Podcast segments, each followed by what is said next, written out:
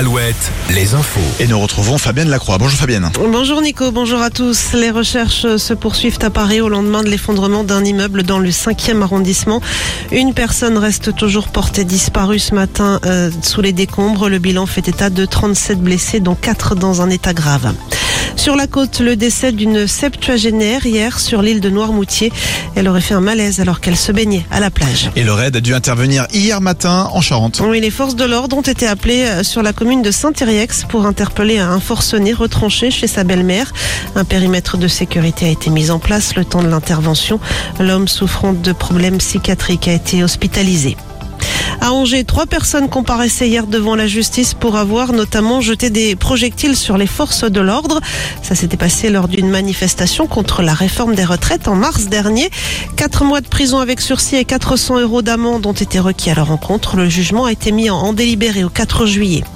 Le tribunal de commerce de Nantes, lui, se penche aujourd'hui sur la demande du club de foot de Cardiff.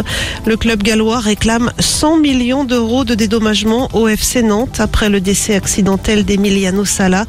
Le joueur nantais qui devait être transféré au Pays de Galles était décédé dans le crash d'un avion en 2019 alors qu'il rejoignait son nouveau club. Le bac, les épreuves se poursuivent avec le début aujourd'hui des oraux de français. Ça concerne les élèves de première. En basket, les filles de l'équipe de France affrontent le Monténégro ce soir en quart de finale de l'Euro. C'est à partir de 18h et c'est à suivre sur Bein Sport.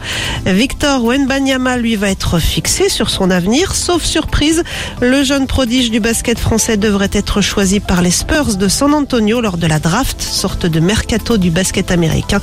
La draft qui se tiendra la nuit prochaine à New York.